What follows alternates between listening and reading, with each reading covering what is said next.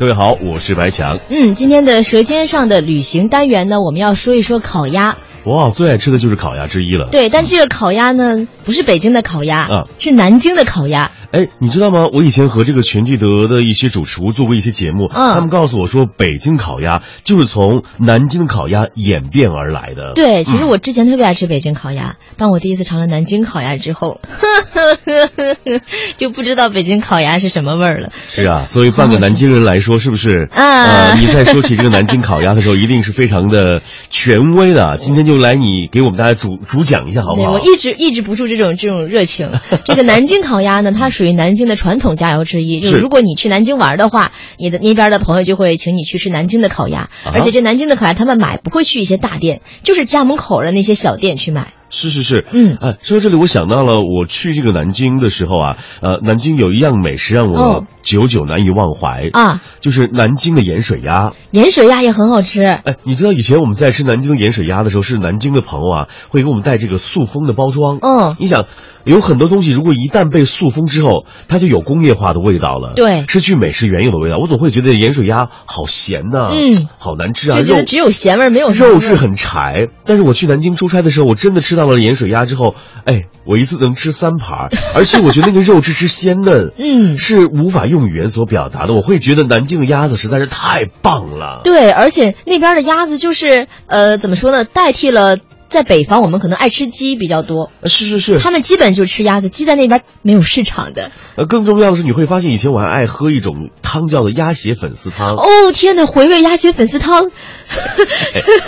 你知道吗？在北京我们喝鸭血粉丝汤的时候，就会觉得，哇，南京的鸭血粉丝汤也就这样啊，对不对？嗯，没有觉得特别好呃喝。，有点辣椒，有点胡椒粉，有点嗯粉条，有点鸭肉就可以了。但是你知道吗？这样的美味，在南京吃起来，哇，简直是人间之美味啊！对啊，也有味道，而且很多店，比如说像回味那样的店，在南京家家爆满。对啊，我曾经就连着去了两家，还是离着特别近的两家，两个都是满的，就于是只能排队了。都是南京本地人在吃，对，更重要，我觉得呃吃鸭血粉丝汤配着这个蟹黄汤包，简直是人间一大享受。哦天呐，是的，就是这样，而且你会看见很多小姑娘。呃，她们逛街逛累了之后，就会到呃那种呃鸭血粉丝汤的店里面，每个人手里都拿着这手是鸭脖，嗯这手是鸭舌，嗯呃，然后鸭血粉丝汤里有鸭肠，全都是小鸭子，就是特别可爱的那种。她们对于鸭子的这种喜欢深入骨髓。是，嗯那其实说到这个南京烤鸭，我们继续来给大家介绍一下啊，嗯因为这个南京人的这个口味儿喜欢这个小糖醋口，对讲究是略酸微甜，咸鲜适度，哎，嗯调这样的这个汁儿啊，这个功夫不比烤鸭差。嗯你看，我们一提到这个明炉烤鸭，就是鸭腔子里啊，必须得灌水。哦，哎，就是外烤内煮。嗯一旦这个鸭肉熟了啊，这一包汁儿你会发现非常的鲜透。嗯趁热把这个酒酿秘鲁啊倒进汁儿里，哇哎，浇上糖色啊、米醋啊、精嗯盐啊、考究的呃这些佐料混合在一起。端出来，这才叫做红汤老卤哎！对，就是呃，直观上来讲吧，就是你看北京的烤鸭给你端上来之后，就是一片片给你片儿哈，是是啊就没有汤汁的那种。但是南京的烤鸭端上来呢，呃，是已经切好了，但是它就放在炉里面，你是吃你就是再蘸一下就可以了。对，刚才我们提到的这是明炉烤鸭，对你看现在北京还有焖炉烤鸭，嗯，焖炉烤鸭的典范呢就是便宜坊，便宜坊对，嗯像全聚德也是明炉烤鸭，那像大董那样的它是它也是明炉烤鸭，明炉烤鸭对。啊，我真的不懂，还是还是你在这方面比较有 吃了那么多种烤鸭，因嗯为呃，大董哥他们家的这个烤鸭啊，你会嗯发现皮非常的脆，嗯，真的每次他们家的皮呢可以蘸着白糖吃，哇。咬上去酥脆酥脆的，嗯好棒啊！所以说，就是不同的烤鸭有不同的性格，是，但是呢，今天因为刚才你也说了，南京的烤鸭呢，它是最早那阵儿传到了北京来的。是是是究竟是怎么回事呢？是因为当时朱元璋在建都南京后，明宫的御厨呢便取用南京肥厚多肉的胡鸭来制作菜肴。哦为了增加这个鸭菜的风味，厨师呢采用炭火烘烤，成菜后鸭子吃口酥香，肥而不腻，受到人们的称赞，其被宫廷取名为烤鸭。是这个朱元璋建都南京之后啊，嗯啊，这个明宫御厨啊便取用。呃，南京这刚刚你提到了这个对对对非常著名的胡鸭作为菜肴，嗯但是你知道吗？在北京啊，我们在吃烤鸭的时候啊，他们是以北京甜鸭为主。啊，甜鸭是那个甜吗？呃，是填空的填，哦填鸭。嗯，想想是有点残忍，呃，对，嗯呃，但是养殖类的鸭子吃起来还是这美样味的。是这样，我们只能 用只能用它是养殖类的鸭子来安慰自己了。后来呢，就是讲到它刚才就是叫烤鸭了嘛，后来是明朝迁都北京了，那烤鸭技术呢也就带到了北京，并且进一步发展。由于制作的时候呢，要用玉泉山所产的甜鸭了，嗯，是，其实你说到这里啊，我们又会想到了，在北京啊，真的是有很多的烤鸭可以选择，对不管是大董也好啊，还是这个屹立烤鸭也好，还是这个全聚德烤鸭、便宜坊等等等等。嗯哎，我会发现这些烤鸭都离不开南京的踪影。嗯，是，而且但现在很多人在吃北京烤鸭的时候，其实都觉得跟那么南的南京差很远，就想象不到原来是从南京传过来的。啊，对啊，嗯其实今天我们就来给大家介绍这个南京烤鸭和北京烤鸭的做法的不同。对你看北京烤鸭呢叫做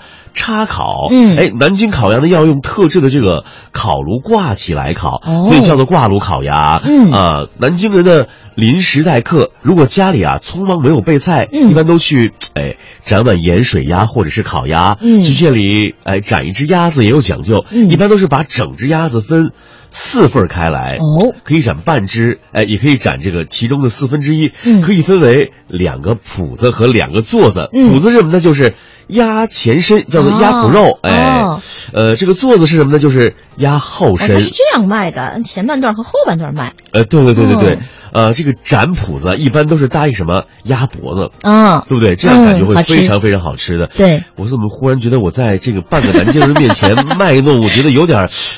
不不太合不时不宜，不你知道吗？不是因为每次我吃鸭子的时候，都已经是在那个鸭子端上来的时候了，然后去买的时候都都不是我买，人家都舍不得让我亲自 去买。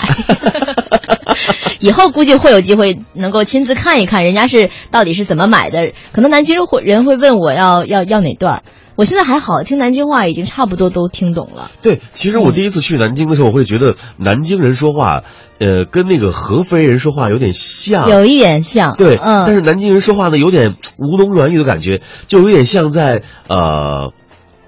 吃小吃的时候，你会嗯发现他们会唱那个江呃苏苏州评弹那种感觉一样，嗯嗯非常好玩儿。对对对嗯对，然后他们问你，比如好吃吗？就是啊，还好 吃呀。哦，就感觉嗯，好吃，好吃，好吃，好吃，而且人像家唱歌一样啊。对，而且人家我发现人家呃，南方人可能也有这个原因，就吃什么东西都会很香，呃，对对对，就不像北方人。如果我们北方人吃饭的话啊，呃，中午吃完了想晚上吃什么，就成为一种苦恼。对在我们家是这样，就哎呀，晚上吃什么呢？费尽心思的那种，特别痛苦，就感觉这个饭是一种负担。在南方啊，人家吃完中午饭歇一会儿，喝喝茶，嗯去买 菜吧，就买就买晚上要做的饭了。哎，嗯其实你知道我在去南京出差的时候，我发现南京不仅好吃的多，而且以前我对南京也有误读。嗯，就是以前我认为南京是属于南方一带嘛，哦，对对对，啊我相其信实不是，嗯他们在吃美食的时候，他们的这个调味品一定是以清淡为主，嗯比如说有点像上海菜、啊海派菜，像扬州菜一样对那对种感觉。但是当我深入去南京采访的时候，我会发现，哎，南京人的吃辣程度很厉害，他们特别爱吃辣，每个菜里很都能放吃辣，而且嗯，他们的这个口味也比较重。好重的，嗯，比如说要跟这个扬州菜比起来，你会觉得这。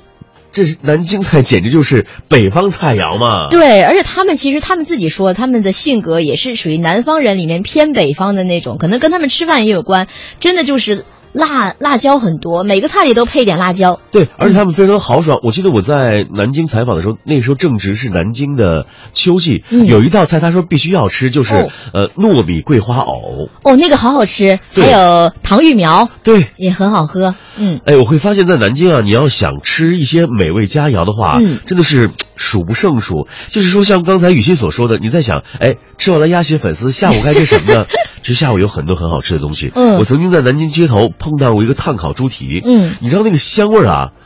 等我走了有五里远还能闻得嗯到。哇，我觉得他们真的很会做，除了这个炭烤猪蹄，你还会在那个狮子桥那条街上，嗯哼。它有很多现在也有很多新的小吃了，比如说是嗯，鸡的那个爪子啊什么，他们也是做的是那种烤的那种，也是很好吃的。是你说的这，让我想到了我曾经在南京这个采访的时候啊，嗯呃，我干过一件这样的事儿，因为 炭烤炭烤猪蹄实在太好吃了，嗯我就和梁永祥老师啊一人买了一只，嗯你知道这个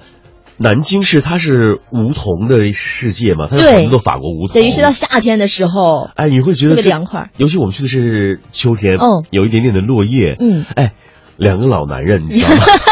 拿着炭烤猪蹄，走在浪漫的梧桐树下，法国梧桐树下的时候，嗯你会觉得，太没有违和感了。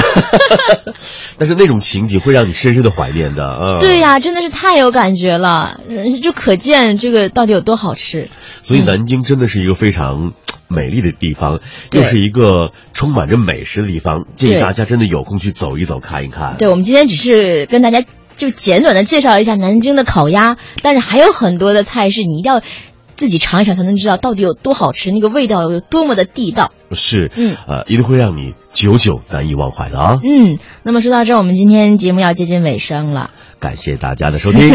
我们下期再见，拜拜。再见。